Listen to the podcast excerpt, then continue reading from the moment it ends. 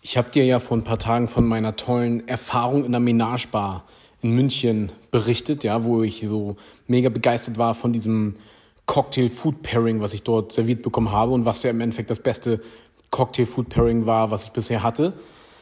Und mit der Pia habe ich mich an dem Abend, ähm, also Pia, die da eben hinter der Bar arbeitet, mit ihr habe ich mich dann sehr intensiv ausgetauscht über die ganzen Pairing-Geschichten, weil ich da eben auch so begeistert war. Und sie hat mich eben gefragt, was ich denn in München mache.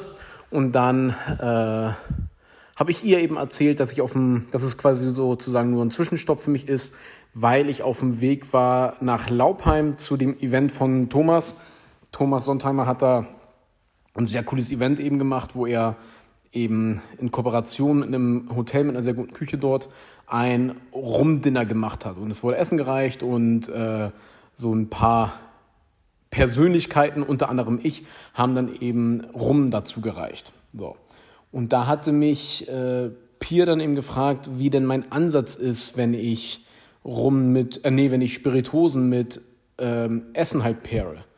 Und da habe ich halt gesagt so, äh, naja, ähm, ich habe nicht wirklich einen Ansatz, weil ich eben davon überzeugt bin, dass ein Pairing mit rein puren Spiritosen mit, äh, wenn wir über einen Alkoholgehalt von ungefähr 40 Prozent reden, mit Essen nicht wirklich funktioniert und zu, ich sag mal, 98 Prozent der Fälle eben keinen Sinn macht. Natürlich gibt es so gewisse Konstellationen zu gewissen Barbecue-Geschichten etc., wo man durchaus dann auch eine Spiritose reichen kann. Idealerweise ist es meiner Meinung nach im keinsten Fall und auch wenn es bei gewissen Gerichten, Spiritosenkombinationen funktioniert, ist es aber im Endeffekt nie das einzig wahre, beziehungsweise mit einer anderen Art von Getränk würde ich dir was ein besseres Erlebnis eben erschaffen. Und das sage ich wohlgemerkt an dieser Stelle als absoluter Spiritosenliebhaber, ja. Also äh, genau, das ist, das fällt mir ja gar nicht mal so leicht, das zu sagen, weil mich würde es ja sogar freuen, wenn das gehen würde.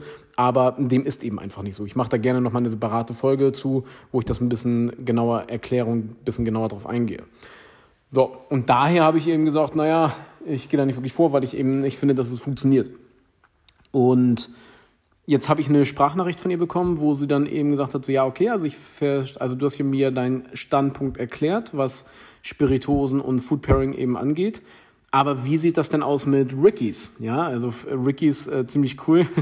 Diese alte, ich sag mal Highball-Kategorie, wo du einfach eine Spiritose mit Sodawasser auffüllst und dann eben servierst weil äh, dadurch haben wir ja im Endeffekt den Vorteil, dass ja der Alkoholgehalt deutlich reduziert wird und, ähm, und dadurch dann die Spiritose auch viel zugänglicher ist.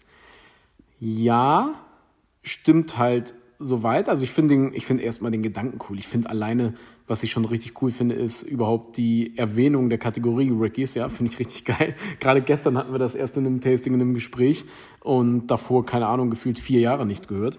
Deswegen freut mich das voll, dass sie zwei Tage hintereinander direkt gekommen ist. Ähm, ich bin dem aber trotzdem ein bisschen skeptisch gegenüber, weil hierbei eben durchaus ein paar Probleme entstehen. Weil wenn ich eine Spiritose habe, eine gereifte Spiritose habe und die jetzt einfach mit Sodawasser auffülle, dann reduziere ich ja innerhalb von, keine Ahnung, anderthalb Sekunden den Alkoholgehalt von 40, 45 Prozent, was auch immer, auf 10 oder 8 Prozent.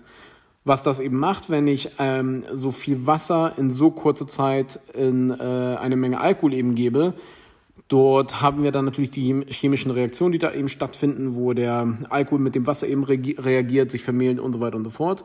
Und diese ganzen Reaktionen etc., dieses ganze Spiel, was da eben stattfindet, erzeugt halt Wärme und gleichzeitig klatschen da Welten aneinander, wodurch wir ein gewisses Aromverlust eben haben. Also das Problem, was wir dabei haben, dass körperreiche, komplexe, gereifte Spiritosen dadurch einfach komplett sterben. Ja, das ist halt so ein, das ist halt so ein Problem.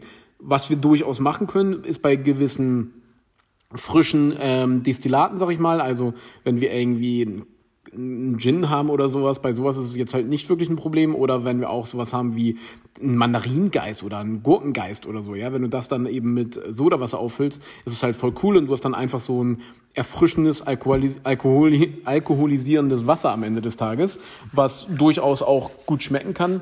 Teilweise fehlt aber schon einfach so ein bisschen die Süße, die das ein bisschen abrundet und vollmundiger eben macht. Also es kann auch durchaus einfach ein bisschen fad schmecken, was da eben auch wieder so ein Problem ist. Und bei gereiften Spirituosen, wie gesagt, ist da eben das erhebliche Problem, dass wir einen enormen Aromverlust haben und dass die Spirituose einfach in sich zusammenbricht. Das ist da das größte Problem. Das hast du natürlich nicht bei einer leicht gelagerten Spirituose oder bei diesen billigen Blended Whisky Qualitäten. Ja, das ist ziemlich latte, ob du da jetzt so einen Whisky Soda trinkst oder nicht. Ähm, aber bei einer wirklich guten, gereiften, komplexen Spirituose, die stirbt die halt einfach weg. Und daher hm, sehe ich da jetzt halt auch nicht wirklich den Sinn drin. Und das ist dann ja auch so ein Thema, wo sie dann eben zum Beispiel auch äh, gesagt hat, okay, also man muss ja nicht auch unbedingt mit Soda auffüllen, sondern einfach zum Beispiel, man könnte die Spirituose ja auch eben kalt rühren. Ja, kann ich auch machen, aber auch hier haben wir wieder ein erhebliches Problem, dass wenn ich eine Spiritose zu zügig im Endeffekt kalt rühre, auch da den Alkoholgehalt zu drastisch runter reduziere, dass ich äh, einfach den Körper der Spiritose wegnehme und sie somit nicht mehr wirklich was zu bieten hat und ich halt auch wirklich ein verwässertes Geschmackserlebnis habe. Während wenn ich jetzt zum Beispiel ein Glas Wein trinke, was ja auch eben, sagen wir mal, zwischen 10 und 14 Prozent hat, das schmeckt ja keineswegs verwässert, weil das alles harmonisch ist und im Einklang eben miteinander ist. Der, das ganze Produkt an sich ergibt eben einen Sinn, was ich bei einer stark verwässerten Spiritose im Endeffekt eben nicht habe. Das war zum Beispiel auch der Grund, warum, äh, wenn du bei mir an der Bar eben einen Drink hast und ich, sagen wir es mal so, genug Zeit habe, ja, ähm, wenn ich Drinks wie Old Fashions mache etc., die werden am Ende des Tages von meiner Seite nicht gerührt, sondern ich nehme, äh, bleiben wir bei dem Beispiel Old Fashioned, ich nehme die Basisspiritose und gebe dann ein bisschen Zucker mit rein, gebe äh, gib so ein Aromatic Bitters da rein, ja, ob es jetzt Angostura ist oder irgendwas anderes. Verrühre das Ganze, damit sich die einzelnen ähm, Zutaten eben vernünftig vermehlen und vor allem der Zucker sich vernünftig mit der Spiritose eben verbindet.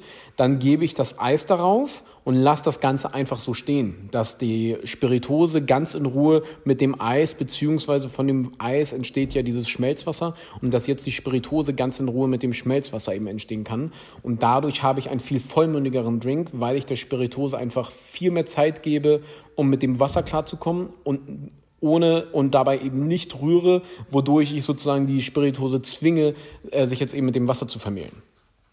Ja, so sieht das aus. Von daher, um die Frage dann eben zu beantworten, Rickies mit äh, ungereiften Spirituosen ja gerne, mit gereiften Spirituosen halte ich nicht für sinnvoll. Ich finde die Idee aber insgesamt ziemlich cool und ich würde das auch da ein bisschen einfach experimentieren, was man da im Endeffekt Cooles machen kann. Aber ich habe euch ja auch schon zum Beispiel erzählt von dem Beispiel von diesem Drink, was sie mir ja serviert hat, mit dem, äh, äh, mit dem grünen Apfel, den sie eben so Vide äh, mit Wodka dann eben äh, infusioniert hat, sag ich mal, also oder andersrum, und dann eben auch diesen Mohnsirup, den sie ja gemacht hat, und das Ganze dann eben mit ein bisschen äh, Säure und Soda aufgefüllt. Sowas, sowas ist natürlich die Obergranate. Aber das hat am Ende des Tages natürlich nicht mehr, nichts mehr mit einem Ricky zu tun. Ja, daher Soda-Drinks ja, Ricky schwierig und wenn, nur mit ungereiften Spiritosen. Das wäre jetzt meine Antwort auf die Sache. Ich habe das jetzt alles ein bisschen aus dem Kopf erzählt. Ich hoffe, es hat von der Reihenfolge alles einen Sinn gemacht und dass ich nichts vergessen habe. Das wäre aber auf jeden Fall meine Antwort auf das Thema. Und wenn du da auch eben etwas hast, was dich interessiert, gerne immer her damit. Schick's mir bei Instagram über Wagemut-Spiritosen und gesell dich an dieser Stelle auch unbedingt bei uns auf der, bei der Facebook-Gruppe dazu. Äh, das ist die Wagemut Taste Academy und wo wir einfach so ein paar Gleichgesinnte sind, die äh, sich gegenseitig mal austauschen und gegenseitig mit Tipps beflügeln und immer dran denken, besser genießen. Schönen Tag dir. Nochmal eine kleine Erinnerung oder nee, eine kleine Änderung zum Schluss.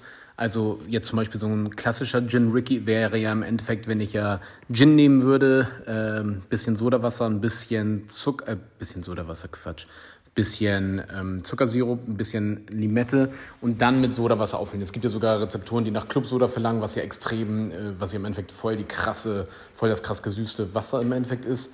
Ähm, das war jetzt im Endeffekt von dem, von meiner Argumentation her nicht wirklich der Fall, sondern einfach wirklich diese, diese Grundidee, eben eine Spirituose mit Sodawasser aufzufüllen, ohne Zuckerkomponente und ohne Limettenkomponente, weil diese beiden Aspekte durchaus nochmal eine andere Zugänglichkeit reinbringen, eine andere Frische mit reinbringen und der Zucker sorgt natürlich auch nochmal für einen gewissen Arombooster, wodurch der Drink viel zugänglicher und vollmündiger eben automatisch wird. Also alles, was ich gerade gesagt habe, bezieht sich eben komplett einfach auf die ganz simple Kombination Spirituose und Soda. Nur nochmal hier verständnishalber.